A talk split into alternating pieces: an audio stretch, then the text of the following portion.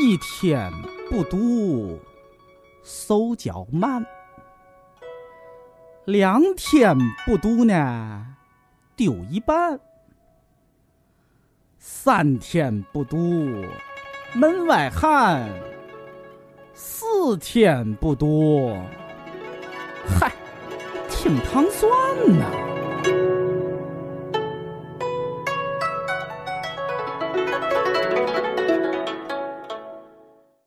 Studies had shown that us mistaken for closeness was just a kiss. 欢迎收听《糖蒜夜话》，我是瑞叔。我是尹丹，我是迪迪，嗯，迪迪今天又来了，跟我们一块儿录那个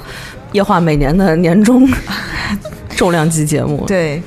就是大事件，嗯，对，因为迪迪之前跟我们做了两期节目，就是呃听众的反馈还是挺好的。都觉得没听够哈。，对对，有那种群里面非常之前非常理性的刚直男朋友。 男性朋友，然后那个也是一下对占星学产生了兴趣，对严肃的哇占星学塞产生了兴趣啊。因为其实上次主要它不，你不是对具体事件做的预测，是有一些，比如说趋势类的，或者是可能大的这种走向，对我就觉得会和一些，比如说呃经济趋势有吻合的这个迹象哈，嗯所以就很感兴趣。嗯，那我们觉得，既然这样的话，我们不如用以占星的角度哈来复盘一下2018年，嗯因为2018年是我们最近几年经历过，呃，明显感觉到有一些嗯异样的一年。能量很强烈的一对对对，就是我觉嗯而且得不是特别好的能 量。是 今年年底出的这些很多文章都说的是，比如说坎坷的一年啊，或者压抑的一年啊，嗯对，大家普遍都有这样的认识啊。对，嗯因为大概从下半年开始就一直有一些什么过冬的言论出现，就是应对，就是怎么样应对这个经济形势啊。啊就作为呃普通人或者是呃，不管是各行各业吧，啊，嗯然后比如说要怎么做好怎么过冬啊，比如说。呃，经济钱上不要冒进啊，不要就是对做那种很风险很高的投资，类似于这种话吧。嗯所以咱们可以从占星学的角度、啊，然后看看。然后迪迪今天也会在录的过程中也穿插一些，比如说一九年的那个展望之类的，是吧？嗯，对，嗯我觉得你们刚才说的那个就是复盘这个词儿，其实特别好。啊嗯，对，因为其实可能我上次那个占星节目也说，占星学其实是不适合用来做事件的预测的，嗯但是它很适合用来做事件的复盘。嗯哦，对，就是因为其实如果说一九年具体会发生什么事件，对这个我会觉得诚实的讲，可能会是不太好去预测的。但是我们可以去，呃，预测一些大的范围，就是说会发生一些怎么样。哪哪个领领域域，然后会有一些怎么样的变化？嗯嗯嗯好，因为为了让 我们这一期显得更像跟占星有关的，所以我在以往的呃事件基础上还增加了一些，比如说跟气候啊、跟自然界啊，好像这个联系会更……嗯我也不知道啊，是对咱们是来看一下。那我们就从这个一月开始说哈。一月比较从首先娱乐圈有两件事儿，一个是这个李小璐和 PG One 他们两个是不是吃火锅还是什么？嗯就是这个被拍事到哈情，对，被拍到。太早了，一下感觉对，这好像很久以很前久啊，穿越回去嗯其实就是今年一月份的事儿。嗯然后这件事儿本身，其实从以往来讲，就是一个普通的明星呃出轨或者绯闻的事件。嗯但是它有趣的是，因为 PG One 是刚得了一个嗯、呃中国有嘻哈的冠军，嗯所以他是相当于代表了呃中国嘻哈好不容易走上地上的第一。第一代明星吧，明星级的人物，就出了这样一件事儿，直接影响了整个的中国嘻哈圈儿。嗯、当时有很多禁令，包括呃，在参加呃中国好声音，哎，叫歌手歌手的那个盖、 嗯也被退赛了嘛，就是也也要要求退赛，嗯、呃，直接影响到整个嘻哈圈儿的这个走向。嗯嗯嗯。就是这个事件发展到比较奇怪的哎一，个。但是这个也我想着也也挺，就是我身边一个同行业的人出了一个事儿，怎么我也被那个，啊，对，嗯就是觉得挺憋屈的吧？啊就好像那个就是比如说，对连坐是吗？对对对对，嗯，这是要比如说从那个我专我心开学餐上厅解的释吗？对，嗯就开餐厅的边上那餐厅出了食品安全问题，好像我这也得关门似的，那嗯就那种感觉啊。对，先不不着急从占星学讲，对，因我为在等着你们瞎聊呢，我 真的是因为其实下一件事儿呢，跟这个也有点儿联系，嗯就是、就是我们知道的一个英呃不香港老牌儿影星叫蓝洁瑛，嗯，嗯嗯，她在亮绝五台山，对、嗯她当年是特别美嘛，嗯春十三娘什 么的。嗯然后她在一月份的时候，她过去的一段采访被破解，就是破解出来了。嗯她曾经接受记者采访，就是说当年有两个人对她进行了性侵，嗯，但是当时的那个音是谁是被消音的，那一就是一月的时候，这个这段视频被翻出来，就是被爆出来，呃，性侵他两位是曾志伟和邓光荣，就是这嗯两个人都是香港娱乐圈这种大佬级的人物。嗯，邓光荣可能大家有点儿，就年轻的听众就没有什么印象了。我也没有说，啊嗯，，我们都是我其年实轻都的不知道他听是众，谁，但是呢，他有一次在嗯肥肥的葬礼上，嗯他指责郑少秋没有尽到父亲和丈夫的责任，就是他、哦嗯啊，所以他其实，在香港娱乐圈都是那地位种蛮高的。还挺仗义的那个状嗯态，但是发生在蓝洁瑛身上就是呃非常糟糕的事件嘛。嗯但是当时就是这两个人，呃，邓光荣当然已经死了，但是曾志伟就否认嘛，是吧？嗯嗯嗯，那是占占星上这因为好像有性， 你上一期有说到就是关于性的议题什么的，啊，会这是一个个对，因为因为咱今天是按月份聊了，是吧？嗯这个可能是一个延续了去年一整年的一个话对题。对对，我们后面还会再聊到这个。对后来可能就发现每个月都有一个 女一个跟女性相关的事件。嗯对，因为其实，嗯，我也不是按按天按月写运势的那种占星师，嗯像就是说大多数占星师呢，他们会在一年。呃的开头，或者说辞旧迎新的时候，去关注一下，就是说这一年有几个大的天象会怎么样影响了我们的生活，然后从这样的印证中，我们去看下一年有几个大的天象会怎么样，嗯、影响下一年的一个趋势。嗯，所以说现在如果是复盘二零一八年的话，就可以看到是二零一八年年初的时候，或者就是刚才咱们说的一月的时候，其实有两个很很强大的这个天象，就是刚刚产生，一个是，呃，就是土星在二零一七年十二月的时候，十二月底的时候，就是有进入到摩羯座，嗯另一个就是也是一个二零一七年底的一个天象，就是木星来到天蝎座，那其实刚才就是呃尹丹说的那个，跟很多呃比较敏感、比较禁忌的这样的性议题的这样的的，就怎么说被被件被嗯爆曝出来曝光吧？哦对，就都是一个木星在天蝎座行进的一个这样的、一个对应啊、因为木星在占星学里，它其实就是一个。扩大一个曝光的一个能量，那天蝎座大家都可能，嗯，会会有一些相关的一些对这个星座的记这种记忆。那它在占星学里其实就代表了很多隐秘的、很多禁忌的，然后甚至是跟有一些跟权力，但然后跟性相关的这样的议题，这样很敏感，我们平时不愿意去。放在桌面上谈论的议题，但是在过去的这一年里，可能会被反复的嗯，挖来挖去。然哎，后，我们是不是可以把这些事情提到前面来讲？嗯就是我们第一个议题就是跟对，要不然性一个有月他不好说，就会重复。对，就嗯其实会是一年中，其实很多都是在重复的议题，因为我嗯们木星大概是平均一年走一个星座，所以就是说，嗯、从占星学的角度来讲，每个年和每个年它的这个热点话题是不一样的。那嗯在过去一年里，我们可能就是热点的话题就是跟天蝎座的各种议题相关，嗯比如说跟性相关，比如说跟死亡相关，嗯，比如说跟嗯，就是很多平时不摆在台面上的，对，可能你之后说的很多事情，我们都会提到这个天象，哦嗯那我们先把这个呃跟性有关的一些事情提起来说哈。嗯嗯，那就就太多太多说了 完，之后别的不剩什么。这期就结束了。 还挺多的。比如说三月份爆出来那个有一个明星叫高云翔，他和一个也叫王晶的导演吧，他在澳大利亚，是在澳大利亚吧？被爆出性性侵嗯一个女性，但是嗯、呃他的同伴就说是呃嫖娼行为，不是性侵。但这个女性是把他们两个都告告法嗯庭。然后高云翔当时是在房间上也有一些他的体液的证据，嗯所以当时他的妻子和我觉得这个有点不好，就是他的妻子和孩子都去了他的那个呃庭审支持他，嗯哦嗯，我觉得让未成年人来参与这种事情嗯对不是很合适啊。对，反正当时就因为高云翔这个人吧，他一直不算特别火，但是嗯有一个《芈月传》，他在里面演了一个什么角色，啊，一个还男哎二，嗯，还挺火的。结果刚一火就遇到这样的事情，也直接影响了他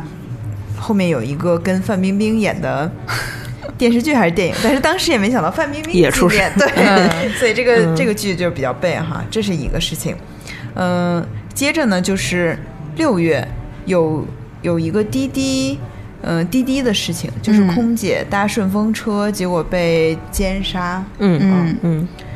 这这个个是可能都嗯对，都不是性性相关的议题，可能就也是跟死死亡哦对，就后来很多人在这事情之后就觉得，就我们现在打车最重要就是保命，可能哦就变成了那样那样的一个底线的一个需求。嗯，好，这种就是因为不是很值得聊嘛，我们就快速过一下。嗯，但滴滴这个事情，我觉得后因为后面还有一个，我觉得可以一块儿聊一下嗯啊。那个七月份是有一个中国从文化圈儿蔓延到呃演艺圈儿，甚至权力圈儿的一个 Me Too 的事件。嗯啊，最早是一个所谓的主编嘛，张文嗯被爆出来性骚扰或者性侵一些他身边的人，甚至连呃蒋方舟当时都站出来说他曾经对，呃应该性是骚蒋扰方过舟推动了一下这个事情。对，嗯，嗯，然后这个事情就不断的升级。当然，张文身边有很多呃道貌岸然的文化圈的嗯所谓的作家什么也站出来说一些非常奇怪的话，比如说。某某就说蒋方舟谈了很多男朋友啊，嗯然后某某女生怎么怎么怎么样啊，嗯就都是很耻，就那叫什么耻辱论吧，还是嗯嗯，就是这样。另外，这个事情进一步推动是谁也没想到，最后有一个我们嗯、家喻户晓的一个知名主持人朱军被嗯牵连到这里，嗯其实有点像你刚才说的，就是隐藏了很多年的事情被对曝光，。嗯就是那种深埋的秘密，在这一年就是冤有头债有主，全给挖出来了那嗯种感觉。我朱军我一直不太喜欢他，就纯个人啊，我也没有什么实锤证据什么证明他是个坏人，但 是但是就是不喜欢嗯啊。而且他之前一直呃，不是说性侵这块儿，他不是有一些别的丑闻嗯，爆出来嘛，包括他职业道德上这块儿的什么的啊。啊、就说他采访对象嘛，对对对对，嗯我前两天还看了一个就是爆他料的那个小姑娘，后来最近写的文章，反嗯正也就是说。有一种人生彻底被改写的感觉，就是在那之后，她好像接到很多的威胁啊，嗯，然后包括是网络的对她的那个谩骂呀、然后，但是她也因此就是结识了很多跟她有共同经历的同样的一些的女性，对，嗯我会觉得就觉得这小姑娘还挺了不起的，对就可能如果在。就如果能迈过今年的这个坎儿，还能挺积极乐观的活下去，就会觉得她可能将来也能成为某一个领域的一个 很很一个意见领袖之对类对的哈，对，啊会有嗯这是种你从感觉占星学上 来分析的，还是只是鼓励他？都有， 呃，会就看他写的那个文章是很诚恳的感觉，嗯对，对，因为我觉得，我还是相信，就是人不至于说就这种事这种性嗯质的事情，不至于说为了红或者是什么，就这么拿出来说。而且对，如果他肯定是经过很多的思想斗争的，毕竟对方是一个比他在嗯就这个比他事情强好势像很是多他的人朋友把把他爆出来的，哦我看他那个后来有这么写，嗯啊对，是他的朋友先说，嗯，后来他也站起来说，因为对很、嗯就是因为朱军方面会直接就说他们是诽谤嘛，哦嗯然后他就真的把当年的证据也拿出来，但是这个我想象它应该是一个很漫长的过程，因为对嗯一个是时间太长了，再加上、呃没有实质性的性接触，它相当于是性骚扰，嗯嗯，就你也留不下什么证据，你只有嗯当年报案的那种证据，嗯，对，所以这个就是很而且现在是人家在告他的状态，就是对他面临着去赔偿对应嗯对诉方什么名的誉的很多的，对，嗯，但是当时我觉得有一句话说的很好哈，就说，嗯，就是 Me Too 的这个事情，其实是女性站起来向这个社会表达自己姿态的一种一种声音嘛。嗯但是在中国目前的状况，就是可能朱军就是最后一一条线了，就我们只能表达到这里了。嗯嗯会，其实你想，在很多嗯、呃可能我们都有知道，比如说一些比较呃体制内的一些单位，你很多事情真的发生了，也很难去说，对或者是怎么去接触啊。嗯就是，嗯，因为从去年我们讲到美国的那个 Me Too 事件的时候，其实嗯就是说性是和和权力对紧密联系在一起的。对很多男性他对女性的不尊重，并不是因为他有这个性上的需求，或者说嗯他是爱慕、嗯性冲动，嗯他就是为了彰显自己的权利，嗯我有权利支对配女性。啊而且他在选择性侵对象的时候，他怎么不性侵自己 那个领导之类的？ 他肯定是那个地阶级就阶嗯层这个地位上，职场什么地位上就有很大的差距的那种啊。所以是，呃，当时也是觉得，就是每次都有说 “me too” 这事情是不是有一点呃矫枉过正啊？就是很多，比如说，呃，法国也有那个女性学者来说，这个是，比如说，呃，侵害了法国那种约会文化哈。但是我觉得，就因为女性地位很多年来都没有一个实质性的提升，嗯，所以其实这个声音并不怕多，嗯就其实是你你越多才能让才会有让有一些人有所震慑吧，嗯至少是嗯对，而且在不同的文化背景下，这个东西界定起来是不一样的。嗯嗯嗯，因为其实你们说到这个女性的这个议题，它其实就是引出了，呃，去年的一个第三个天象，就是在春天发生的一个，呃，天王星来到了金牛座的一个天象，就是天王星它是七年才换一个星座，哦嗯，然后金牛座呢，它又会代表，它有代表很很多的领域嘛，嗯、比如说跟钱啊、跟银行啊、跟零售业呀、跟呃饮食文化呀、都有关。但它其实另一个角度来讲，它其实也代表了女性，因为它的守护星其实就是代表女性的金星。对，所以哦说当这个星座一呃这个行星一换座的时候，我们这七年可能会也是不不断的会面临这个女性会有一种天王星的表现的这样的哦议题，就是天王星的表现其实就是一种追求这种自由，追求。嗯可能比如说自由的发生是一种自由，包括是一种叛逆，就是嗯比如说那些曾经的那样的权力性侵者，不压抑自己，对他可嗯能曾经之所以会发生这样的权力性侵，他也可可能也是就是断定你不会出现这样的叛逆，嗯然后他才敢去下这个这个手嘛。嗯对，但是天狼星可能一换座的时候也是始料未及，就突然会有这样一波一波的这样的女同胞，哦对，开始愿意。她愿意去当众去去做这个叛逆的声音，嗯哎，那你觉得就是占星，比如天象的变化，会对每个人具体到每个人他的嗯，精神状态和那个心理波动会都会有影响，是吗？呃，它其实是一个对大的能量的影响嘛，就是我们常说的“天上如是，地下亦然”嘛，它其实是对应的关系。但是你说具体哪个人，比如说，比如说蒋方舟，或者是某一个他在这个过程中去发作为主导的这样的人，他一定是他自己的某颗行星被这个天上的这样的行星可能触发了，就是在占星学里所谓的就是有角度。嗯，对对对，好，那我们接着往下看哈，因为你刚才说到女性的这个，让我想到，其实六月也有一个类似的事件，就是沙特是全世界目前。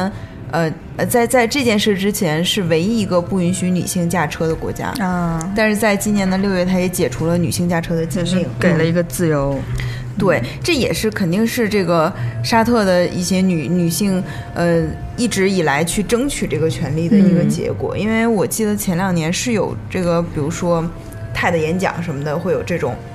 来自沙特的呃女司机啊 来来讲一下，就是她是怎么去努力迈出这一步的，因为确实很多事情在我们看来都是很理所应当的，但是都是在历史上经历了很多呃前赴后继的这种嗯争取，甚至是流血才得来的。比如说我们现在八小时工作日、工作制都是、对，就是抗争的结果嘛，啊嗯就包括这个女性驾车也是，她其实感觉从她爆出来。就从让外面世界知道啊，原来还有地方女女生是不能开车的，到解决，其实这个事情已经变得很短了。嗯，和这个呃阿拉伯世界呃呃多年以来对女性这个地位的压抑来比，它是一个进展非常迅猛的一件事情。嗯，嗯，嗯，女性不能开车，你们两个女司机有什么呢？呃，对，就是你在开车之前哈，就是好像。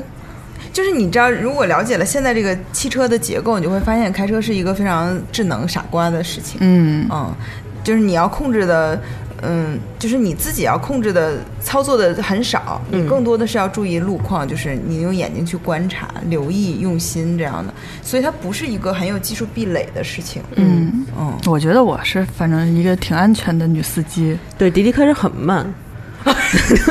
那是因为上面坐了你，哦对我属于一个人开的时候很快，对对对，是的，是的，对，因为因为之前路呃可能我们我们都不太熟啊，从那边儿那边儿过来，嗯我觉得开的很慢，但进了园区它仍然很慢，我觉得 可能是不是就都是很慢。 怕压到那个猫猫狗狗、花花草草，嗯，不，但我这个我觉得跟你的整个呃状态是跟我是就是是符合的，就是认识你不时间不短了，就是没嗯怎么坐过你开的车了哦啊，但是。是没想到他的车是那个颜色的，我看见了 啊。对对对，一个翠绿色，大家以后 在 北北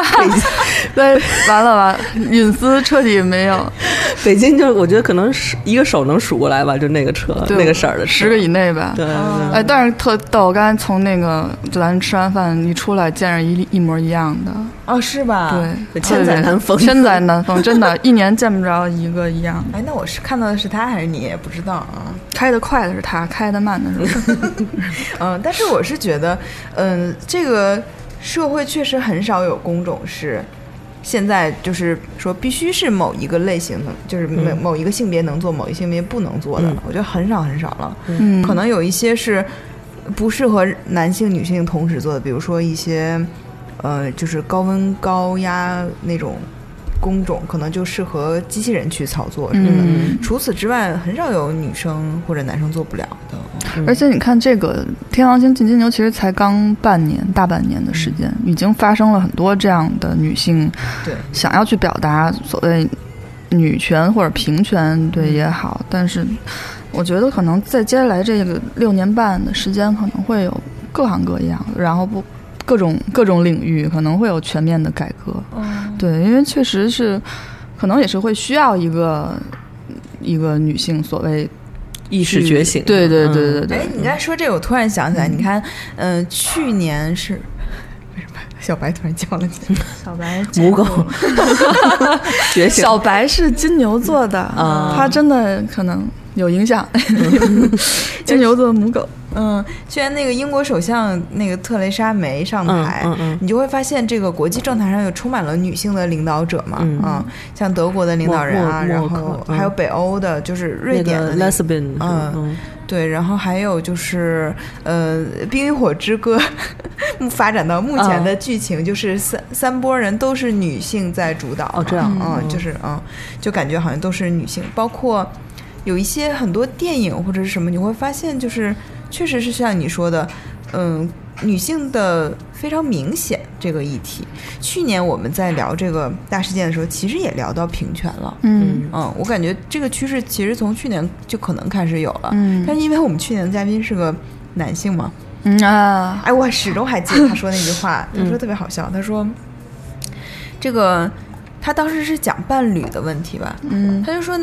男人是不会选择跟另一个力量比自己强大的人睡在一起的，嗯， 你记得吧？他说女女人就是会跟男人睡在一起，就是说一般男性就是要的保护这个女的。他说男性的那个力量是足可以让女性毙命的，这男的就绝对不可能跟一个比自己强那么多的人睡在一起，但是女性就可以。这说的就是人类最原始的那种对状态嘛。嗯，就我觉得他这个想法，也而且他是个警察，所以就很好。啊，嗯对对对，他可能，对，反正那那你你你我回想们起来这句话的警察意思主要是考虑事情，还是要考虑一点身体素质这块 哎，儿的。我们俩有一种恍然大悟的感 觉，是不是？然后好像是全从来没有想过这个问题嗯啊。我们想的都是什么打呼噜什么之类的这种嗯无关痛痒的问题。对，嗯，接下来还有一个事情呢，就是呃，到九月的时候，刘强东被爆出来他在美国访问的时候是性侵了一个女大学生。嗯，这个简直是太嗯、当时是非常严重的一个事情嘛。嗯而且很有趣的是，呃，这件事情发生以后呢，京东方面的首先是做了一波危机公关嘛，嗯第一波就说，嗯、不不腐蚀，嗯、就是他没有性侵，他已经嗯回国什么的，嗯但其实跟实际情况有有出入。另外就是开始有一些，呃，我们也不能说是京东还是谁散布出来的一些消息，就是说这个女生其实是一个，就是仙人跳嘛，嗯，就是嗯呃讹上他了对，嗯讹上他了是怎么样？但是到了十二月，目前的这个案件进展呢，就是说，美国明尼苏达州检方宣布不对刘强东涉嫌强暴案提起诉讼，嗯，就可能是证证据据不不足足还是什么，嗯但是也，呃，相关的法律人士也说，不排除说这个女生会继续上诉。或者有翻盘的可能性，啊嗯这个案件还没有完全的结束，嗯但是这个时候，当当 前 CEO 李国庆先生就发表了一通很莫名其妙直男癌的言论，大家可以上网搜一下，我们这里就不说了。嗯但是当当作为一个就是目前中国知名的企业，还是迅速做出了回应，就是说李国庆先生首先已经不是我们的 CEO 了，嗯，然后他他说的这些言论也跟当当无关，当当是一个非常有社会责任感、尊重女性的企业等等等等、啊，嗯就迅速回应，也就说明。在我们国家，现在这个女性的议题也不是随便就可以，好像那个谁，那个就新东方的那个俞啊，敏因为洪，哦，对，这个啊事情我也嗯忘写是了，怎么你怎么样女说了女性的什对么被网被网暴了，大俞概敏洪是当时说的是，呃，什么来着了？就是女生，啊，就是说一个呃女生的堕落，女性的堕落是一个国家的堕落。 啊，对对对，然后后来，大家就开始疯狂的在网上批评他嘛，嗯他也就迅他速他做出解释了一下，结果更 惨。 对他解释了一下，他说嗯我不是那个意思，我的意思就是。我只是把正话说反了，嗯就是他觉得就是女性好，国家才能好，对就对这个对嗯意思。但是他说反了，但是大家还是不接受。但是俞敏洪有很有很有担当的一点，就是他第二天就去妇联道 歉了，他去全国妇联道歉好了。可爱。啊嗯那个不是我，如果以李国庆和刘强东这两个人，我个人的对，就是他们在那个媒体，就就是那个外界那个那个给我的给我的个人印象哈，还是非常直男的那种感觉。嗯包括那个呃刘强东娶的这个媳妇儿的感觉，就是我觉得奶茶妹妹直男嗯肯定会嗯就会选，就是最最直的那种直男的嗯肯定会选择那种类型。然后呃，李国庆是因为看过他在那个什么直来直往，哎，不是那个叫什么非你莫属，哦啊就求职节嗯目上，然后对那个求职者那个态度，那有一点傲慢那种感觉，就反正也挺都是钢铁直男，但是俞敏洪嗯一直都是。还蛮可爱。他一直之前在全国演讲的时候，一直说他怎么疯狂的追求他的太太，就是多哦么努力什么的，才追到我的女神什么的。就哦他感觉好像比那两个要稍微更给我感觉上要更尊重女性一点，也是。对他那个有人分析说，可能是李国庆呃那个俞敏洪在年轻追求女生的路上也是受了很多挫折，当自己有一点话语权的时候，他可能无意间就把。内心深处的一些想法就没有表达好，你知道吧？嗯，但是他至少对于他自己的错误做出了应有的这个对 态度吧。全国妇联道歉。对，这次在占星师的眼中也是一种天王星进金牛的奇观， 啊，是 就是习惯对，嗯就是就是一种社会名人跑到妇联去道歉，就特别好玩儿。妇联也惊了，肯定怎么回对对事？对对，对，因为当占星师就特别无聊，就是会把各种社会事件往各种占套星里星里嗯对贴标签儿这种，哦嗯对，其实挺无聊的，但是但对件就事这儿样确回实顾一下儿挺好玩儿的对。，嗯是是个奇闻，啊嗯，对，是个奇闻。就包括其实你们刚才说的是滴滴呀、那个还有那个什么京东，嗯，嗯，它虽然是一个跟一个可能是跟性性性丑闻或者说跟性暴力有关的这种恶性事件，是一个是一个爆引爆的话题，但是天蝎座它在占星学里其实还有另一个，呃，一个议题，就是说它其实是代表。一种危机，那那可能是人生的危机，或者对一个企业来讲就是企业的危机，对，所以说这种性暴力的背后，可能都是会引发的是这个整个企业的一个哦危 机公关的事情，嗯，嗯。哦就是跟刚才当当就是紧急的说，就撇清关 系，迅这就是他媳妇儿发的。速撇清，太好笑了。对他 CEO 是他媳妇儿吧？嗯是不是？嗯，呃，搞不太清楚。如果有这个听众对这个关注了当当的这个变化，因为嗯其实去年当当也是有很多，呃，当当和海航都是去年企业的比较重点的一些，呃，就是重要企业吧。比如说海航当时不是说要收购当当还是怎么样，但嗯是最后海航都没收购成，海航自己还就是有很多动荡，嗯时间，嗯。嗯那说了这么多性侵，我觉得可以说一个好一点的事儿吧，就是其实是跟女性有关了。嗯呃嗯，就是赵丽颖和嗯、冯绍峰官宣体结婚，唐嫣和那、我都忘了她的那个丈夫叫什么了，他们俩也是都是在十月份结婚。嗯我为什么说这个也是跟女性有关？就是这两对儿都是，其实，在目前影艺圈的那个声明来讲，女生是更好一些的。嗯嗯，而且对于我们这个年龄，我我觉得我相信你们俩应该对这两个明星都不是很感兴趣哈。嗯但是他们俩一公布婚讯，迅速微博就瘫痪了。嗯这个瘫痪的呃流量呢，就是赵丽颖的这个，相当于去年鹿晗公布恋情，啊，嗯，就是一个非常大的事件，微博就修了好久才修 好。嗯能不能微博也惊了？能不能先跟我们说一下？我们先把服务器 那什么一下。我哦今年那个呃马蓉说我要爆料，然后这个微博的工程师赶紧就啊，买了那个服务，提前买了服务，后来发现这报的什么玩意儿，没根火本没起用来 上， 怎么回事啊？但是对这两个就是，我觉得是女性更主导一些。嗯，但这个这个新闻，反正我确实有点意外啊，因为嗯没确实想到这么火哈，对，而且确实也没想到他们俩就是就结婚了。好像之前，当然我不用微博也很久，我不知道他们俩是不是谈恋爱已经很长时间了。之前就一直辟谣，哦、之前是一直辟谣，包嗯，赵丽颖就说，嗯嗯，她的传言就是，嗯、谈恋爱和怀孕，嗯她一之前一直说没没恋嗯爱、没怀孕，但是后来突然就结婚了，而且呃怀还是这个人，嗯不知道怀没怀孕，这个哦还是不太清楚啊。我就知道杨幂离婚这个挺火的，嗯一下就被捧成一个什么女性经济独立的代表了。啊好多嗯火吗？我我反而会觉得杨幂是十二月离婚的嘛，她这个离婚是一直都吵了好，就是网友对，好像经常有哎说了好小几年小道对消对息说对，已经就是离了好像说大家等他们公布等了好几年了。对，就是真的离了，嗯。不，主要是因为刘恺威不是那种可能香港的那种，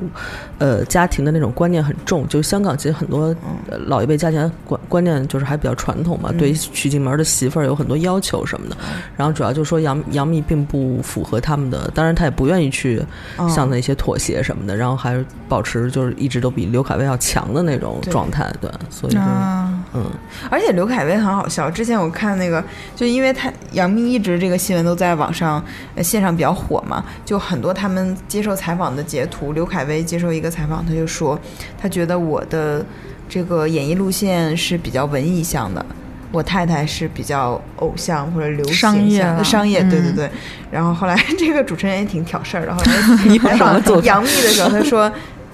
你同就是你先生是这么说的，嗯就是你他他文艺你商业，你同意吗？杨幂说我不同意， 连说了三遍说我不同意啊。嗯就其实杨幂还是一个就是性格上很直率的一个北京姑娘，对，而且刘恺威确实也没有什么就是确实也是文不艺嗯向的嗯文艺作品， 我觉得真的要是真的一个。呃，呃我现在一下也想不起来有什么文艺的小鲜肉哈。啊。对，就是哪怕黄轩什么可能能说对就是文艺向啊，或者就那个那个黄黄黄黄黄觉，啊啊，对对就对，今年年底上的那个电影，嗯地球什么最后啊，对的对夜对晚对，是吧？啊嗯，我想起这个，就是我们一同事就喝了他那个酒，结果就第二天还那个最后的夜晚了，吐血，然后什么酒啊？就他酒吧为了推这电影，出了一款酒，啊一款混合烈 酒，你要一口气喝下去，再把它平，再再念出那句什么小鸟什么的啊诗，就可以这杯免单单了嗯，就是然后 我们我们花了好多钱， 不是我们同事就是一口就呃就晕餐了嘛，嗯，第二天其实是吐了点血丝，嗯，就是那种嗯，就是毛细管破裂嘛，嗯，然后这个我就奉劝广大听众，就是酒醉去医院是不能走医保的。 我也是送他去医院才知道这个知识点，嗯嗯嗯，是无法走医保的。对，关键好多醉酒的只能三甲医院才能治，哦，是吗？嗯，所以大家年底聚会不多还不好是还不好排队呢。要是那什么，我们又回到了一月。 一月是有一个嗯、呃贯穿全年的一个气候的变化，就是嗯在一月呢，嗯、啊我写错了，就是美国和日本都有。就是那种，比如说百年或者五十年一遇的超低温，然后南半球就有各种高温的记录，然后有山火什么的，嗯，就是全球变暖是去年在气候上一个非常显著的变化， 嗯，这个有占星的说法吗？这个其实，在占星学里有专门的一个很庞大的学科，就叫气象占星学。哇，对，但我确实 不是研究这个领域的，嗯研究这个有有啥用？当然有用啊，因为环保啊对，因为占星它其实是一个很叫怎么说，它是一个很全 整体的整体的就学它其科，实什么都能研究，对对它吧基本上这它个身体健康也可以，对世界上的事儿，他都可以研究，但是只是说每个占星师有偏重。比如嗯说上一期我可能也说了，我是做可能个人成长方面更多的，但是确实是有占星师，他就是，比如喜他欢就是研究天气健康，有的就是研究金融，哦有的还真的就是专门研究天气，因为他那样，他其实可以和一些气象局。或者哦说去有一些联动，它可以预预测一些灾害，这个其实是很有意义的。哦是，我就在想，嗯除了能预测点儿极端气候的情况，好像生活中也没有。但它这个预测会会被气象局所采采纳吗？但这个就是美国美国那边的事儿了，咱们国家啊哦应不该、太行对对对对对，嗯没我我我还不知道专门有研究这个。国内是是不是也很少有人做这块儿？主要都是国外，就气候占星学。对这个主要是国外，国内我不知道是不是用什么别的奇门 遁甲，也行啊，嗯，对就是地地震地震仪、那个叫什么啊混天仪对是吧？对 对对，对，因为去嗯、就是今年一年的这种呃，在气候上的变化还是体现的比较明显的。比如说我们，呃，就是因为我们其实现在的生活就是娱乐化的生活嘛，嗯，嗯、因为美国的一些明星，我们也知道了，就是在十一月，加州爆发了史上最严重的山火。嗯、知道这个是因为很多明星的豪宅都被烧了。嗯哦嗯，就是当时因为山火趋势太大，就你扑是扑不灭的嘛，所以它一个是断火道。就是让你赶紧撤离什么的。当时我们知道有一个呃墨西哥特别有名的导演叫德尔托罗，他自己家里有一个荒凉山庄，是收集他到处呃收集到的那种，比如说电影道具啊，或者是玩具啊，或者是等等等等，它像个博物馆一样。当时就曾经以为他可能会付之一炬嘛，嗯还挺很担心，就是他的那些粉丝什么的。但是后来发现好像是保住了，但是就是会熏黑一点什么的。哦。但有一些明星的豪宅就就被烧掉了。啊不过这种就豪没有宅都是有保险，赔更多，对一个亿买的赔一亿五什么的。还有就全年也会有一些，比如说台风或者地震的这个消息是不断的啊。但是这个就因为它不像是具体的社会事件可以把它说出来，其实它是全年整个地球到处都有的，嗯大家就可以关注一下啊。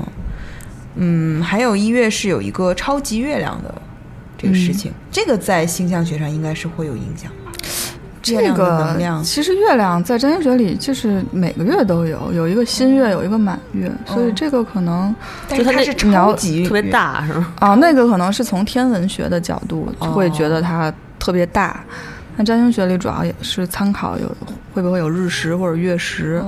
通常来讲，日食月食的时候都会发生一些怎么怎么样的事件，比如说前两天杨幂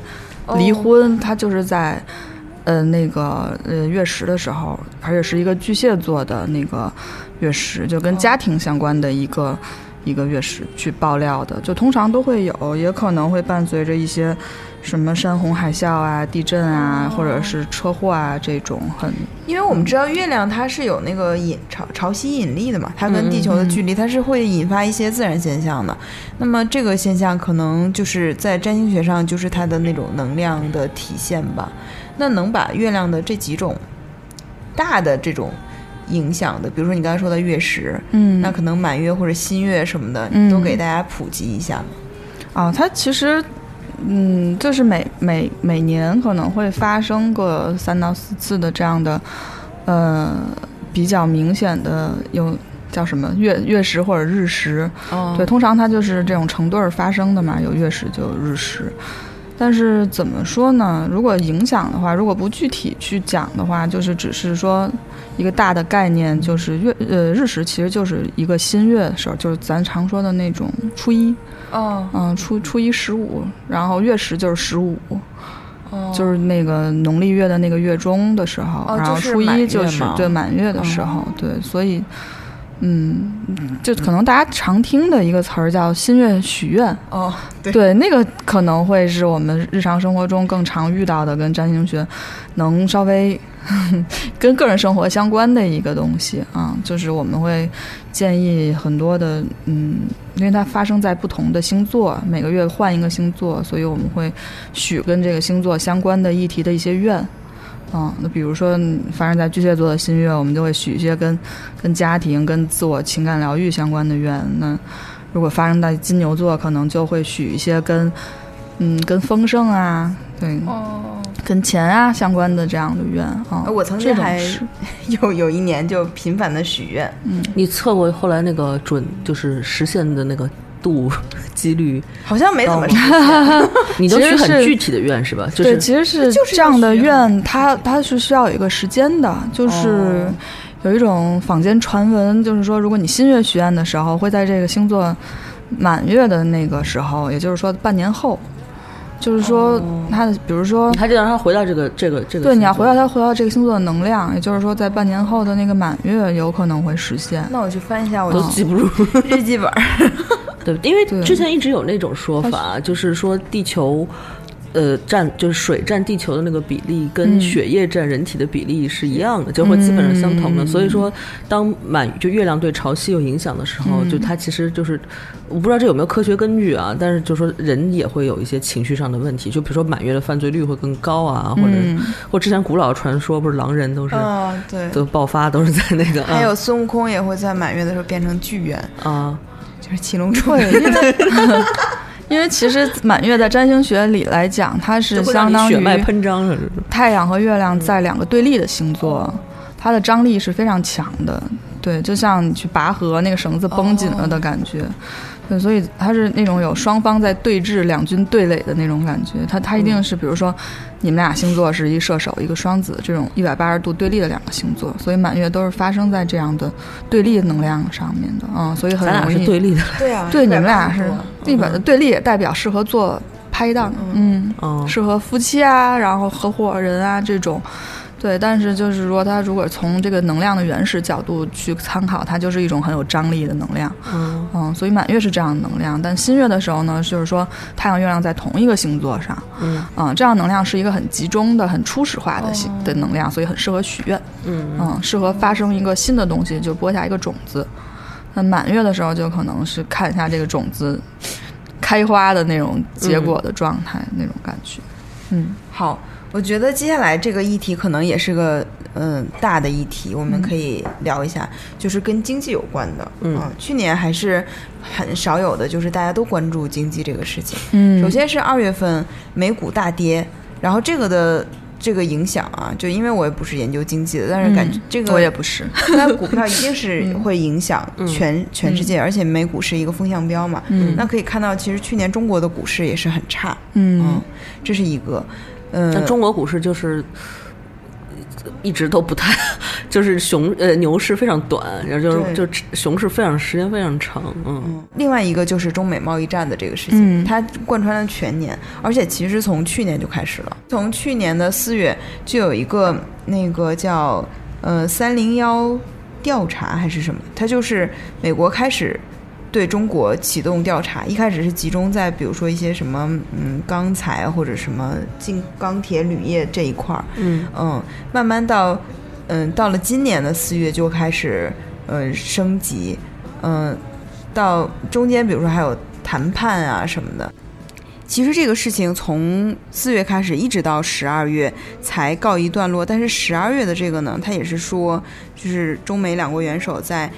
在阿根廷的二十国集团峰会上达成了临时停火的共识，有一个九十天的谈判期。嗯也说到现在，其实这个事情并没有告一段落。嗯，但现在属于呃友好协商的阶段，就是吧在谈判嘛，就是说你这个事情看能不能做到，可能嗯如果要是做不到的话，就会有新的一轮儿啊。嗯因为其实从美国政坛来看，它一直都是两派嘛，就是鸽派和鹰派。嗯鸽派一直对中国是很有期待的，鹰派就一直很严厉。但现在就是，呃，鸽派对中国的一些表现也相对比较失望嘛，嗯就他也觉得应该对中国比较严厉嗯啊、但是中国的老百姓在这件事情上就是，嗯，反其实声音还是挺大的哈，就是觉得很紧张的，啊，美国人制嗯裁我们怎么怎么样，嗯，对，因为很害怕，因为现在其实可能好多人中国人民就富起来了，你知道吗？就对尤其是一些小企业主吧，对对对，就啊影响手上会有大很多的、呃，就是资金啊，不管资金还好也好，是那种资产也好，可能这种东西会影响到他们直接的利益。对，嗯所以对，就其实我们家就是啊，我们家 男人就是 做外贸的嘛啊，那就肯定会有影响嘛。嗯嗯，对对，我有一些都是在创业的朋友，也是会很关注这个。嗯对，但是其实就是这个中美贸易战平火，也是也是一个，在占星师看来要贴一个标签儿，啊是因为木星它是离开天蝎座了，在今哦年十一月的时候进到了射手座，嗯就等于从一个最 最激烈、最紧张的一个星座，变成了一个最最自由，然后最乐观、最慷慨的一个星座。哦它其实是一个，嗯、至少是在是嗯这种国际贸易之间是一个利好的消息，就是它至少是要有一个暂时的放松，就从那种天蝎座很紧很哦绷的对嗯非常紧绷的状态，变成射手座，就是哎我们还可以谈一聊谈，聊对对对。嗯但之呃，中国是不是也对美国进行反制裁来着？对，就是互相对互相互相有一些嗯。其实之前在我们国家的新闻，就是两边新闻肯定报的角度都不一样嘛。嗯嗯，中国，嗯，我之前看新闻也是说，美国的轮胎厂因为贸易战，它的整个的成本都会提高，而且提高的这个呃比例会非常大。嗯对他们来讲，其实我觉得从国家层面，这当然是一些宏观的考虑，但是具体到个人的话，肯定是对双方这种越是小的企业主都会影响很大。嗯，但是我觉得我们国家确实，嗯，比如说，呃，中国制造在在量上和质量上都有逐逐渐的提高，对这个是明显的有这个这几年变化很多哈。对，但是我们国家的那个，嗯呃，总理李克强同志 也发表了关于中国制造的这样一个发言，他其实是，呃，会强调，以及我觉得我们每个人都知道，就是关于知识产权这一块，中国嗯重视的其实并不够。嗯你可以看到是各行各业都有。嗯，对，因为之前不是一直马云就是淘宝这种、嗯呃公司一直在美国是属于很恶意的那种企业嘛，就是它对嗯大量的纺织品啊或者什么的。但是后来马云，我记得看过一个采访，他在呃就肯定就国外的采访啊，就他不是英语也好嘛，嗯，然后就很尖锐，人就问的这个问题，然后他就说呃这个我们花每年花了多少多少钱在这个打假的这个、嗯这个项目里面，同但是呢，他说仍然没办法保证就是有一个就是呃百分之百的这种控制，因为他说好多产品其实因为他造的实在太好了，我把这个产品送到总总公司去检测，人家没检测出来是棒的。 其实你看，就是可能对去做一个确认啊，或者什么人就这这可能比我们那质量还好，或者怎么着，反正他有这么一个解释了。嗯，对， 好像确实奢侈品的那个仿仿品会比正品的质量、对对对，然耐后用度会好。嗯，然后那个，哎，我刚才要说什么一下忘了，呃，对，就当而且我我不是做这个文化艺术这这个这个领域里面的一些工作嘛，然后最近我看见已经有一些，呃，就是中国的企业或者品牌什么的，它呃已经开始走那个往国外输出。自己的原创的设计的东西，文创啊，或者是呃对手工，就这不手工就制作的嗯产品什么的，工业设计之类的，就是他们也想把 Made in China 这个印象给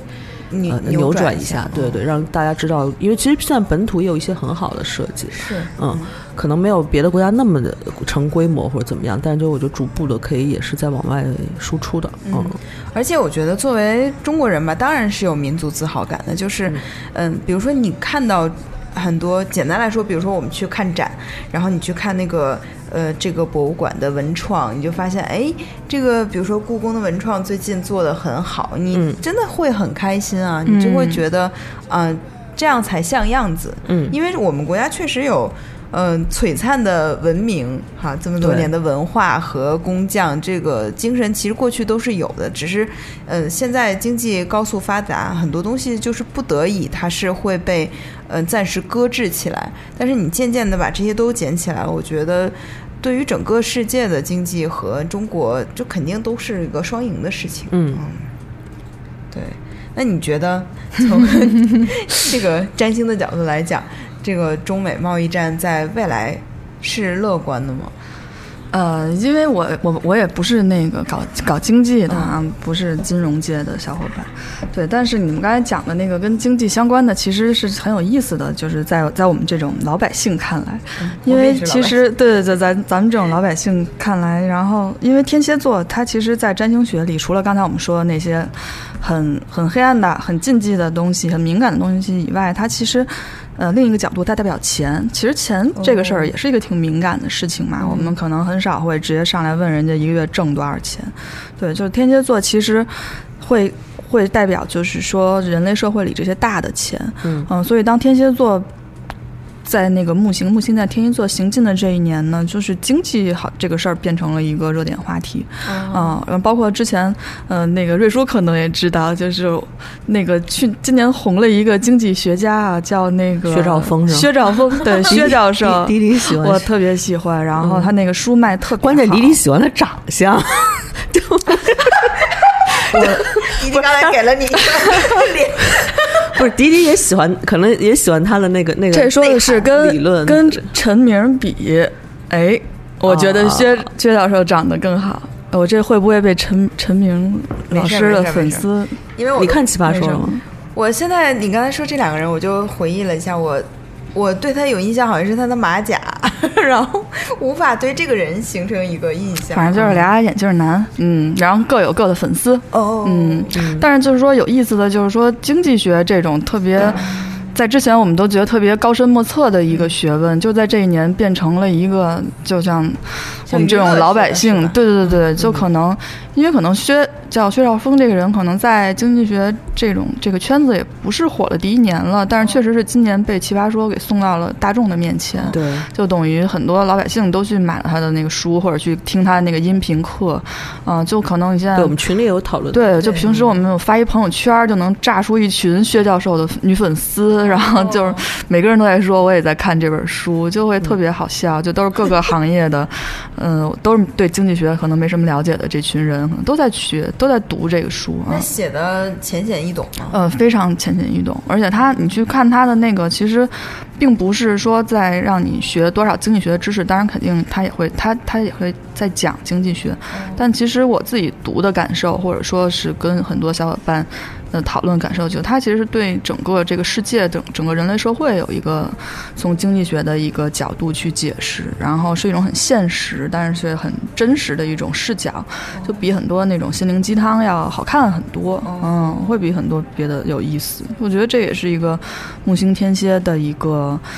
一个表象表象吧，就会挺有意思的，变成一个这么高深的一个学问，变成一个很大众化的东西了。嗯，哎，就是我，因为我的工作是做那个嗯编辑嘛，会给一些网文出书，嗯、然后因为我之前没有接触过网文，我们有一个作者是专门写金融圈儿的爱情的，金融圈儿言情这一块儿的，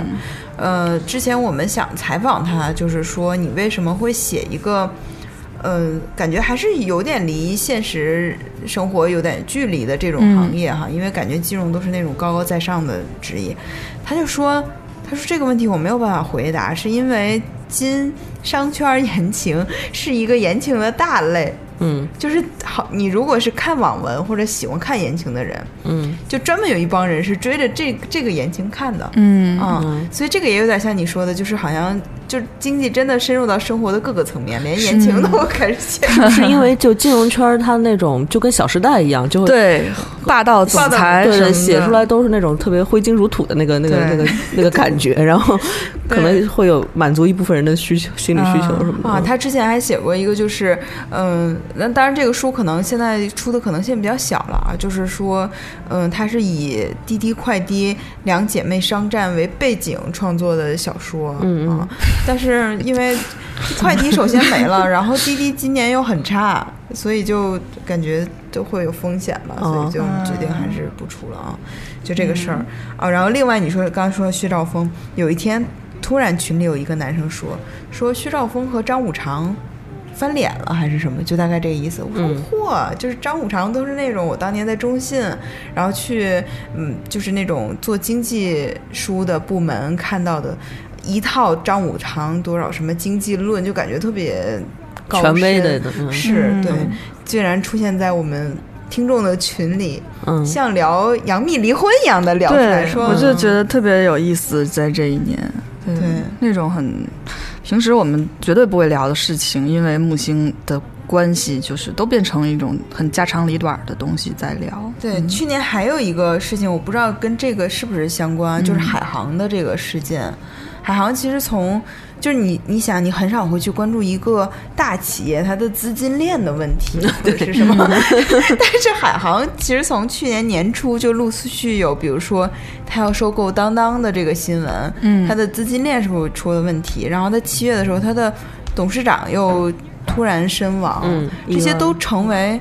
呃老百姓的一种谈资，对，嗯，就这个是一个，还有就是到了十二月，大家开始排队退 OFO 的押金，嗯都排到了 几千万名这样的，啊嗯，退不出来，这个都是就是很很有趣的一个事情，对，但 OFO 这个事情，我就是只是看到新闻说开始排队，就是就说白了就黄了嘛，相当于。嗯对但它是具体是为什么就是黄了呢？是，嗯，而且据说它还有很多欠款，就是欠不是欠呃用用车的人，对对是欠了一对些对企对。啊。供应 ofo 商这人个事情吧，首先我们可以看到，从去年开始是吧，嗯共享单车成为一个非常大呃，首先是热点，其次是极其膨胀。应该比如应该可能也不是去年，可能是哦一七年就开始一了，七年不就去年吗？哦，一一嗯，差不多吧，对大概就是一从七年，对，去年就是你可以看到，当时北京是，嗯、就各种颜色的共享单车都有，嗯是吧？对然后对你一出地铁站就感觉都举步维艰，因为全是共享单车、啊。嗯后来就北京多了很多这种共享单车坟场，就好对多破旧的共享单车就会堆在那儿，就是一个像奇观一样的东跟西。跟艺术作行为艺术作品是一样的那嗯，种，然后谁也没想到，你想他退押金都退到千万位，也就是说他收押金得收了多少？一个人一百九十九。嗯，你想在几年前，你无法想象一个公司他手头有这么多流动的资金，嗯他能死掉？嗯嗯，现在他就真的死了。嗯，其实从去年我，呃，这次整理大事件才发现，去年就会有一些看衰 OFO 和摩拜的文章，就说可首先今年这个冬天可能是共享单车的第一个寒冬，嗯然后 OFO 和摩拜会怎么怎么样，但没想到 OFO 是第一个撑不住的，嗯，对，因为其实这个可能会关系到刚才我们说的另一个天象，就是土星来到摩羯座。嗯，其实这个翻译成大白话就是说，一个东西它都是有生老病死的。土星来到摩羯座，就像就像自然界里的冬天来了，就一棵树，它可能所有的叶子要要掉下来，就是那些那些无关紧要的要去散热的那些叶子，它要它要脱落，可能能活下来的最后也就是一些主干的那些小的树枝儿，可能都要冻死了。所以这个可能就是一个。这是一个自然规律，嗯，我们可以就是去，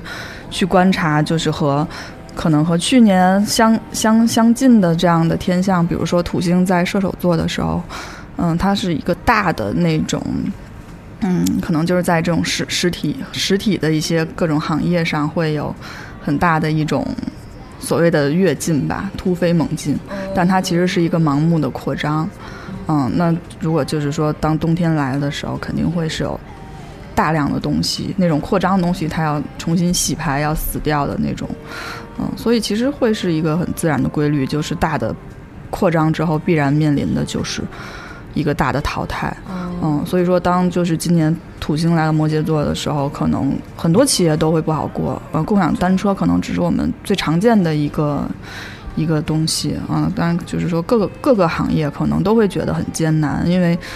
嗯前几年可能会有一个，就前几年所有那些有快速一增个长。对，有一种过度增长的，今年都会有一种非常艰难的感觉。哦，今天还有一个事儿就是 P to P，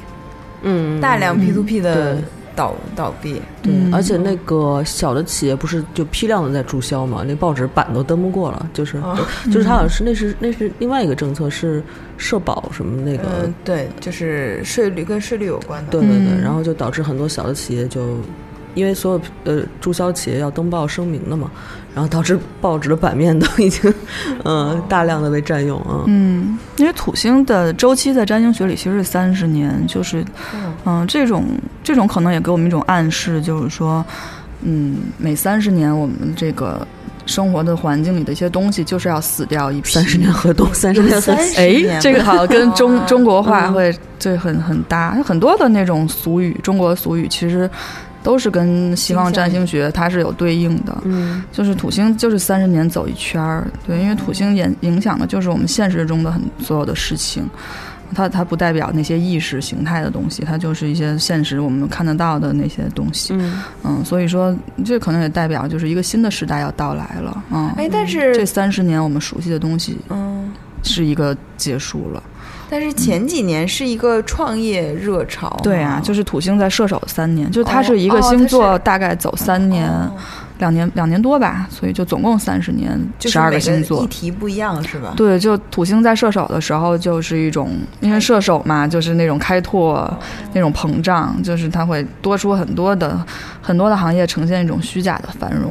哦嗯，但到了摩羯的时候，就只有真正有实力的、真正经得起考验的才能活下来。洗牌是吧？对，所以大家都觉得很冷，就哦，对，因为曾经很虚假繁荣的东西，就现在都都藏不住了。嗯，他在摩羯多久了已经？刚呃，今年去年底嘛，刚到的，哦刚一年相当于，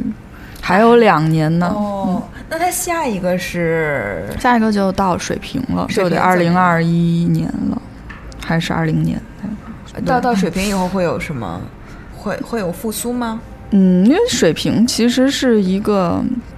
相当于摩羯是那种很很权威的一个很那种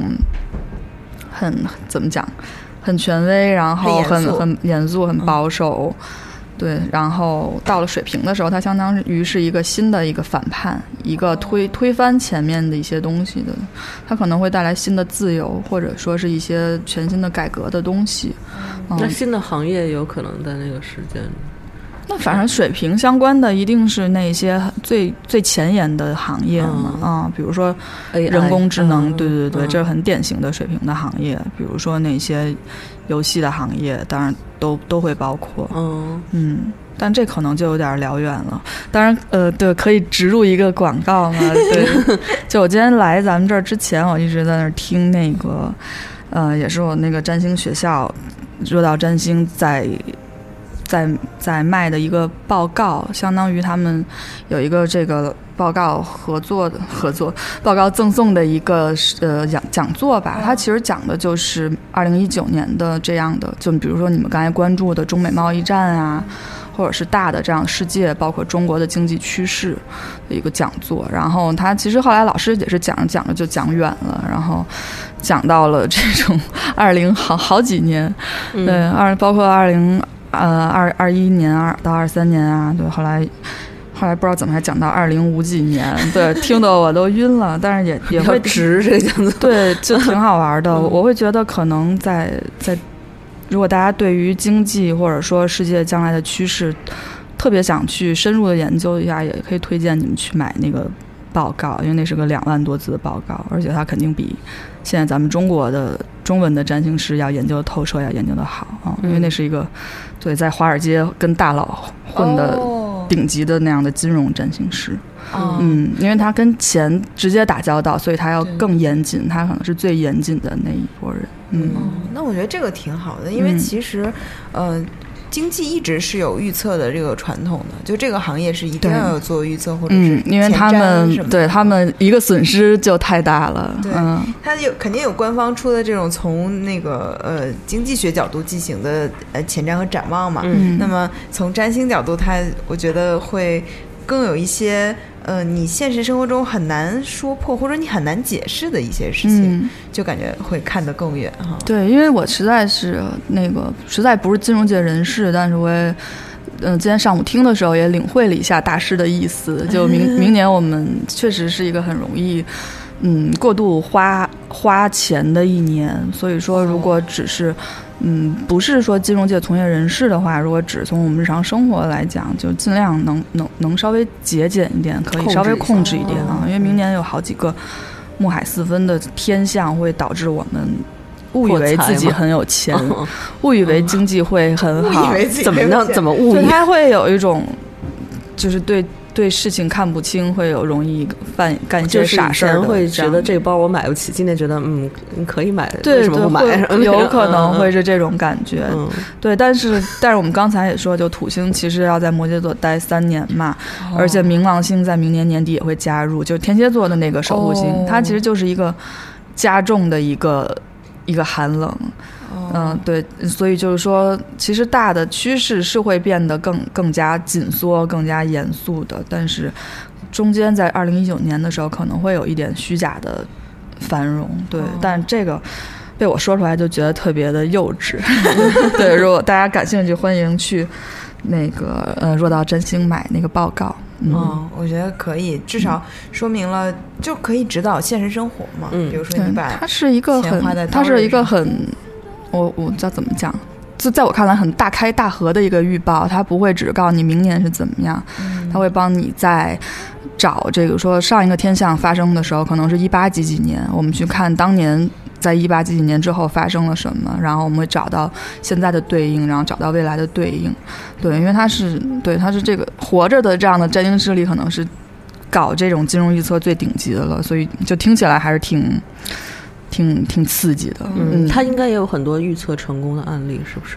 对，如好像说非常多，好像今年这个最近比特币的大跌，它就有在今年年初的时候精准的预测到，哦嗯，它就会有说，如果比特币在什么时候的时候没有怎么怎么样的时候，那它一定会跌到现在这个位置，嗯，哦对。那呃快还不去买，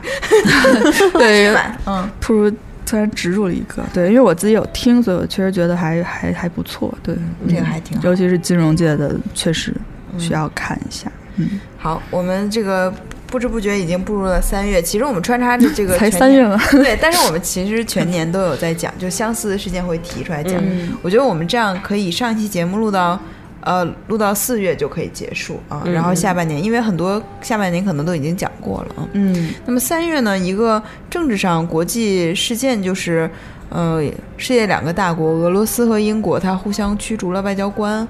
嗯，这个其实如果不关系国际政治的话，会觉得这个好像也没什么。嗯但是你回想一下，我们印象中好像已经没有到了现代社会，已经没有说啊驱逐外交官，嗯这就是一个很大的外交事件。嗯就这个事情，它的那个缘起是，呃，俄罗斯的一个前特工和女和他的女儿在英国疑遭毒毒剂袭击事件，哦，在英国可能受到迫害了，然后英俄两国就互相指责。嗯，俄方未理会英国要求澄清此袭击事件背景的最后通牒，于是呢，那个特蕾莎梅就宣布驱逐二十三名俄方外交官。对，她是特蕾莎梅感觉还是蛮硬硬的那么一个，哦就感觉她的那个整个状态和她像那撒切尔夫人一样，对对和她那个表情永远是那种很坚毅的感觉。嗯，是个铁腕儿的女政治家。嗯，然后呢，呃之后就呃，俄罗斯也公布了一份不受欢迎的英国外交官名单，对对对对， 然后也驱逐了二十三名英国使馆人员离境。对，它是一个就是其实像情报的这个呃事情哈。嗯，嗯这已经，但是我是觉得这种呃可是大国对啊，但是你想，俄罗斯前特工和女儿在英国遭到毒剂袭击，特工不就是有这种危险吗？他不就干的是这种遭受暗杀袭击的工作嗯吗？他前特工是吧？就说已经离职了，然后还 遭受到袭击。这种就是两国互相呃那个撕破脸的事情，嗯去年其实发生了还挺多。其实中美贸易战也算是公开，嗯开始交恶嘛。嗯，那之前其实我觉得国际社会一般的这种大国还都会保持一些虚假的，嗯，就是融洽的感觉。对，这个其实呃说来说去，好像都会会归结到最后木星在天蝎座的这一年，嗯，就是他一他木星就是会去追捧的东西嘛，他去追捧的就是天蝎座那种。就所谓的撕破脸，但我们要的是一个利益，真实的利益，嗯要的是那个真相。因为他的天蝎座的前一个星座是天秤座嘛，嗯天秤座是那个你好我好大家好哦的星座，嗯，会可能会产生很多的社交，很多的这样的友谊，嗯，但是到了天蝎座的时候，我们就是要真刀真枪的的打一架，嗯就是利益说话的这种，对，所以说去年确实是很多。嗯，可能大大小小都会都会涵盖在这个范围里，嗯哎，星座和星座之间是不是也有种那种消长的关系？就是每一个星座和会每个座就前面那个星座挨着和的后面那个星座都是有点反反的走的那个意思是吗？就是嗯呃相就对是对说立一点的那种。新的一个星座的的升起，它是有弥补了前面一个星座最大的一个缺点。哦对，就比如说刚才说的天蝎座和天秤座，天秤座就是很有礼貌、最优雅，然后最最追求和谐、最希望每个人都高兴的那个哦星是，座。我也发现我身边天秤座的朋友都很呃，如果喜欢天安静秤座的这个能量很强的人，他就会这样。你哎会但发是现，但是我也是一个天秤座能量很强的人，嗯那我为对什么会莫名其妙？就是我就给你举个例子嗯啊，今天我们那个前单位的离职群加进来一个女生，嗯这个女生进来就说啊什么某某叔叔，就是看到另一个同事就说某某叔叔什么我来了，我想装 什么 嫩，然后我就说、嗯你好大侄女儿，对，因为其实人是每个人是复杂的嘛，因为你的星图里可能既有天秤座也有天蝎座，所以说你是复杂的。但是只是说就这个星座原型能量来讲，那天秤座就是那个最追求和谐的，他生怕发生任何的不和谐的东西。但是我觉得他你会牺牲。你不是那种希真真正希望跟人死死掰掰啊，对对对，嗯的那种人，就是如果真的你发现，比如说自己有一次冲动了，怎么着的，你也会往后回悔，往回再就是再拉回来一点那种，是吧？对对对嗯对对，嗯，可能就是两种力量在在交织，对，会有。反正就是说，星座和星座之间，就是当天秤座的这个方向发展过度的时候，比如说他、他过于的追求和谐了，他追求和谐，甚至到有一点有一点伪善，有一点虚假，有一点就是。或者说过于的没有真实的嗯自己的表现的时候，他后面那个星座就会弥补他的这个缺点，那就是天蝎座就来了，就是装什么装啊，就是大家、大家该怎么样嗯该谁不知道对怎么回对事儿啊对嗯对呢对，就是会会出现这种。把之前好好建立的那个和谐都打破嗯对，全都撕破的那种状态。但是嗯射手又会射手就是说，嗯当会就缓是和一点，是吧？就是当打了一架，死了一群人了之后，那些幸存者就是射手 座。对，所以说射手座是十二星座里最乐观的星座，因为他们是那一群活下来的人。哦对，，这样的，就当你都活下来了，那些利益、那些纠葛，好像又不是那就又不是那些事，不是什么大事儿了啊。射手座就要去更远的地方，去更开阔的地方看，看看我们除了这些跟死、跟利益、跟跟这些很激烈的东西相关之外，世界上还有什么啊？哦，我们来看一下这个俄英这个计划的后续啊，这个是，呃，今天是三十号吧，嗯，二十九号29新华社发啊，今天是是二十九，今天二十九是吧？嗯就是今天早晨七点半，新华社发的一篇，就是说俄英计划逐步恢复因中毒事件驱逐的使馆外交人员数量，就是他就会折在腾那帮人呗，说先给对你会在明年一月开始逐渐恢复。其实它应该也是一个射手这也座嗯是的木力量星射手又就是又缓和了这种国际之间的事情，因为射手座它也代表很多的国际跟国际文化呀、国际贸易都相关的东西，所以说可能天蝎座时期撕破的脸，在 这一年又又补上是 吧？又补上了，嗯嗯，就又觉得又又不是事儿了，可以又可以谈了嗯，这也挺有意思的。但我是觉得我，我们可以跟那个听我们节目的朋友们，就是分享一个观点吧，就是，嗯，比如说国家之间会一定是会有利益的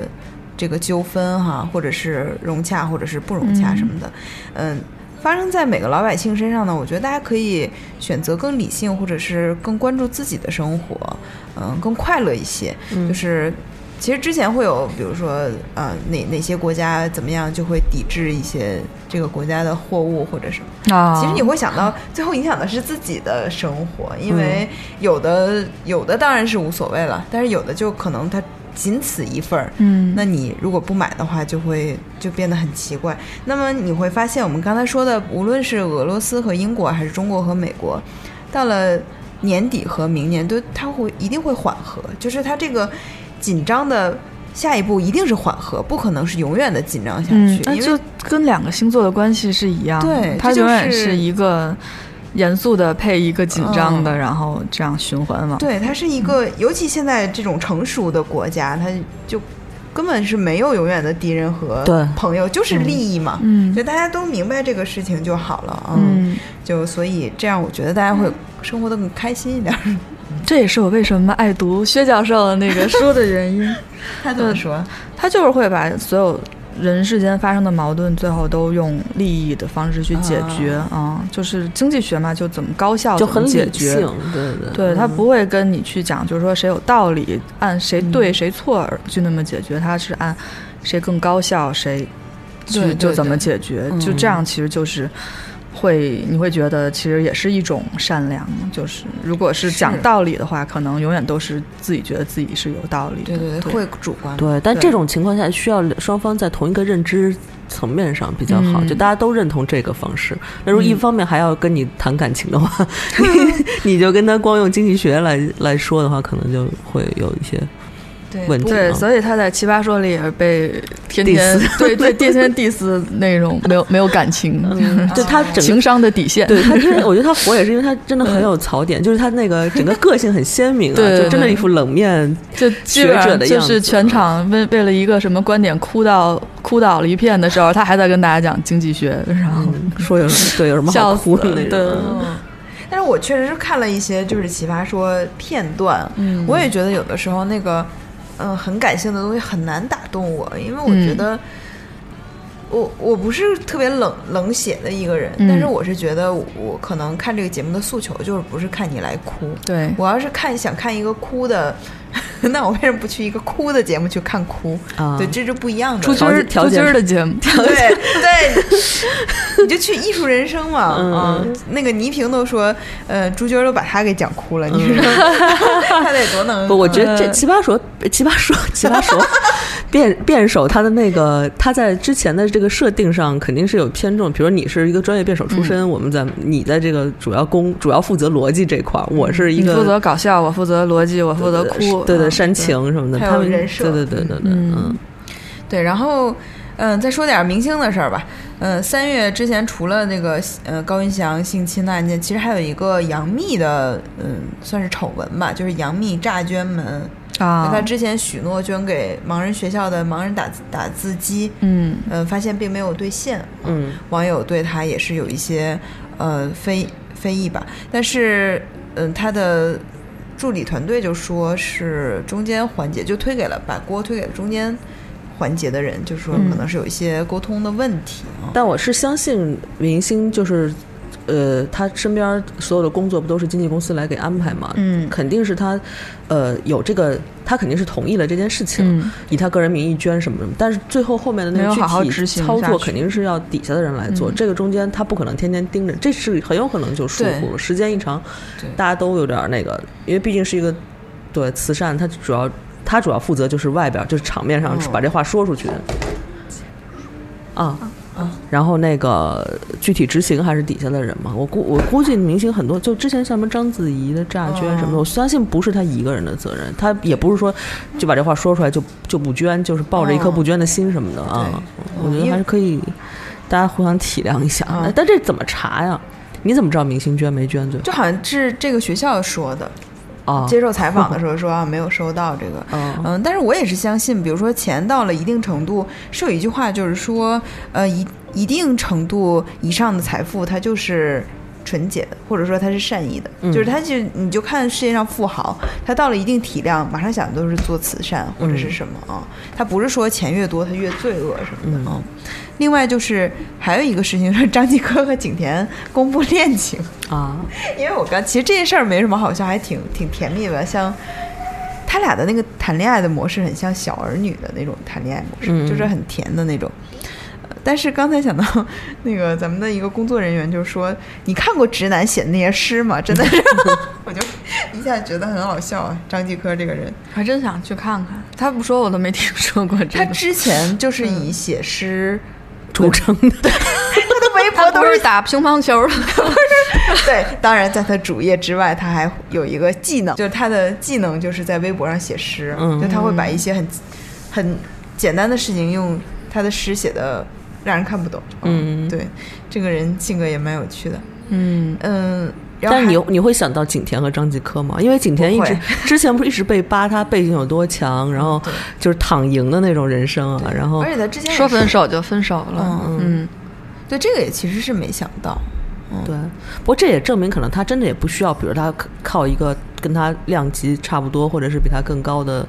呃人气的人来提升自己啊，或者是什么，她就是找一个喜欢的。嗯对，之前那个我记得去年其实就有很多娱乐文章，它是说现在女明星赚的很多，这在某种程度上是女权的一种复苏，是啊，不是就是叫什么女女权的崛振起嗯呃崛起，是因为。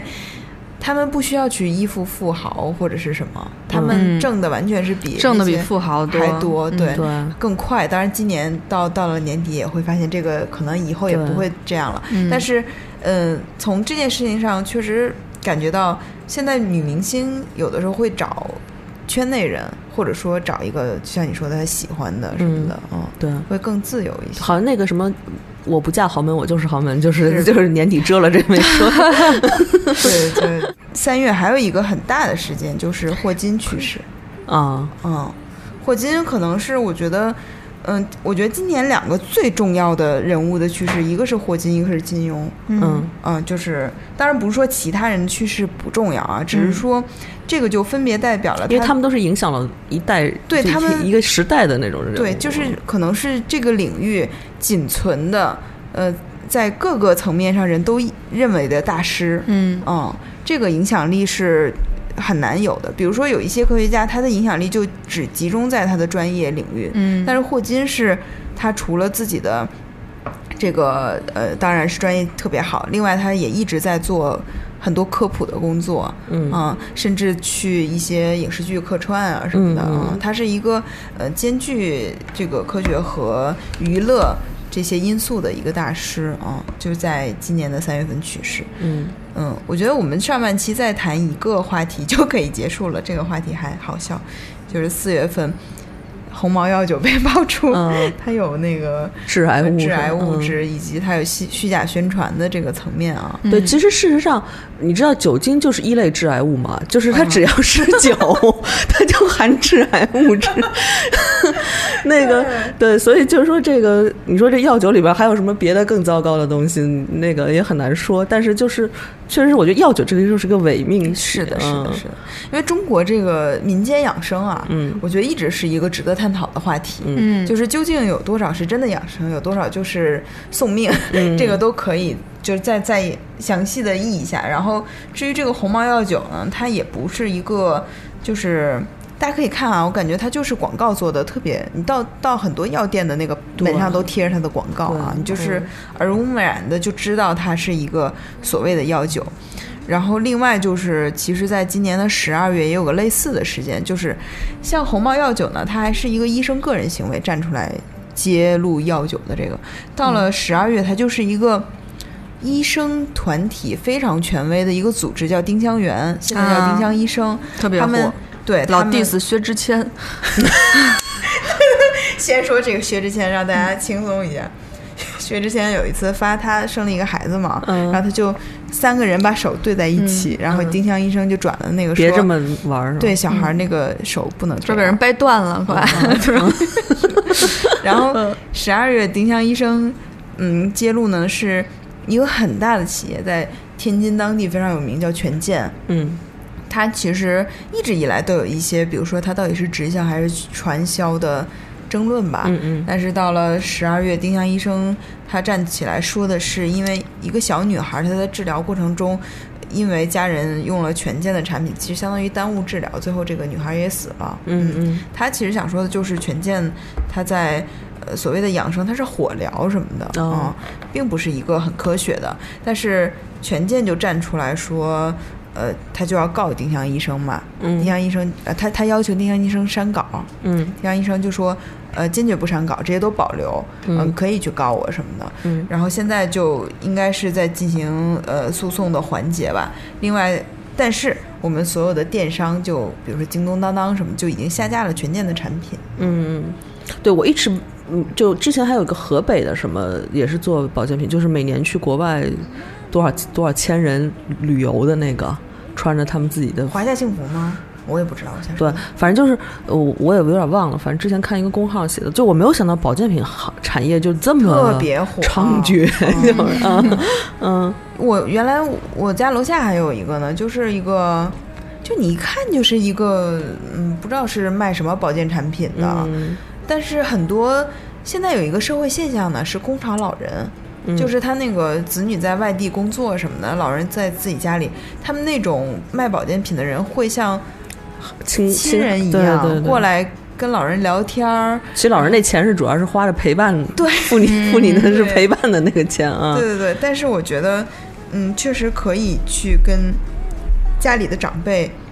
就是我觉得年轻人有义务吧，就是你不是说孝顺这个什么，但是你有义务去让老人不要跟这个社会脱节，不要落伍。就比如说我的家族群里，经常有亲属。发一些就是微信的谣言，比如说什么制造假鸡蛋呀、比如说某某食物可以抗癌呀、什么，我每次都毫不留情的 把它揭穿。嗯，但是我是觉得不能让，就是因为他们现在这个网的开放的另一面，就是什么虚假信息都可以迅速的对传播啊。对嗯然后我经常我就而且嗯名字都起得危言耸听的样子，对，就是他们的标题都是震惊，嗯什么什么什么什 么，这样可以怎么怎么样。然后我就经常会点进他那个文章的来源，就会发现有一些公号是专门做这些事情的。我就觉嗯得这个真的是很恶毒的一件事情。是，嗯，嗯所以我现在可以关注一下，就是权健的这个事情，看看后续的发展是怎对么样。然后主要是长得也像很像我们的一位朋友，的。太像了，很像就是而且还是同一个地方的人是吧？但是他那个权健的老板老家是南方人，哦哦嗯哦但是长得确实挺像。哦，他主要是买了那个足球队儿是吧？所以是对，嗯天津现在的那个就是原来的太，哎，我我不太确定啊，但是反正他的那个天津有一支足球队儿是权健，而且成绩很好，嗯所以现在如果他这个企业有个三长两短的话，就应该会换赞助商。嗯嗯，我觉得现在就应该换了，已经这么多对，现在丑闻很多人就说嗯不要，就是赶紧换吧，说这个嗯东西没法洗白了。对嗯，嗯上期节目的最后可以让迪迪帮我们普及一下，就是关于上升星座、太阳星座和月亮星座到底是怎么回事？到底是怎么回事， 因为。啊，直到前两天，我们的朋友还说是什么三十岁以后上升什么这样的一种谬传，啊啊啊！就当做星座小常识、星座小科普。普，对对对嗯嗯嗯，可以呀、就是呃三十岁之后就变成上升星座是吧？这个其实你要说它有道理呢，也不是全无道理，因为上升星座其实就是我们平时行走江湖的一个人格面具，嗯或者就是说我们对自己。融入一个新的陌生的环境的时候，一种风格嗯的一种期许，嗯所以说这种风格在人生年轻的时候肯定是没有那么熟练的，就是说这个面具你是戴的没有那么的，呃，和贴和贴合自己的嗯嗯对这张这张面庞的，所以它肯定会是一个随着你呃越来越成熟，你会戴的越来越舒适，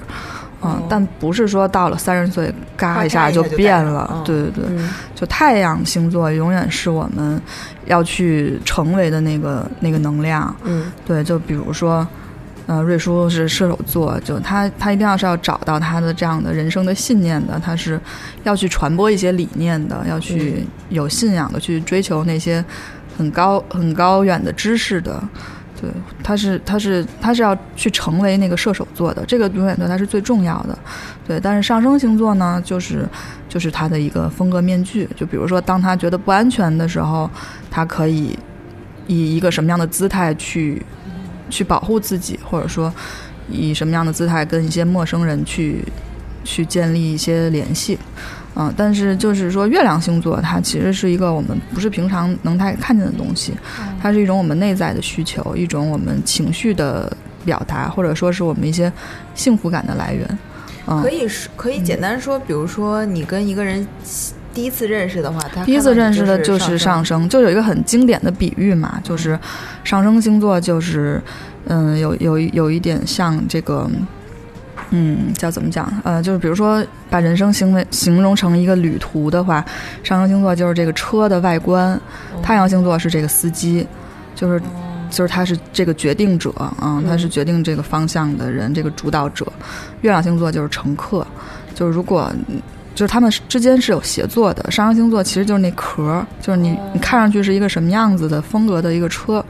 嗯，你是个越野车还是一个什么什么跑车，一个轿车，然后那个太阳星座呢，就是它是需要和月亮星座有合作、有互动的。就如果这个司机是一个非常自我或者自私的司司机的话，他不去考虑他的乘客的话，那这个旅途可能也是不愉快的。啊、如果就是说我们去关注自己的月亮，就是关注自己的内心内心的一些需求，呃，让乘客也很开心的话，那这个旅途就是会更更愉快，更更少的矛盾。嗯嗯，哎，瑞叔，你的上升是什么来着？天蝎啊，嗯，哎，可是你的天蝎感不是很强哎。我还我还不强，我挺强的。 他他挺强的，因为你们很熟。嗯哦上升星座很少对很熟的人去使用，就是他会在他比如说第一次认识的人的时候，他会有所保留。嗯，上升天蝎就是会选择去观察，去就是蝎子嘛，它是一个它是一个蛰伏的状态，是一个观察者，他会要去确认这个人对我有没有威胁啊，哎那我是不是值得信任的？对，就是咱上期节目说的那个，就是跟陌生人之间那个关对系对对啊。 哎，那我的目标是成为一个谐星吗？你是上升什么来着？我是上升天平，但是哎啊，上升天平是个连太连阳接者，是嗯，太阳是双子啊，双子， 双子座的那种原型其实更像是一个记者，哦，就他是要把很多不同的观观念带到很多不同的地方，哦他没有一个。他没有一个僵化的思维，他是会对世界万物都会很感兴趣，哦像像一个小蜜蜂一样，他是一个传互相传播者对传播信息的一个这样的人。哦，确实是。那天嗯我们同事说，他可说是尹丹的科普小能手，他说我特对别啊想，，尹丹很很双子的这方面。他说我特别想那个花钱雇你，就是每一段时间就把最近的新闻跟我们说一下。 对对对，就是你你你，如果不是一个很关注新闻或者很关注八卦、很关注时事的人，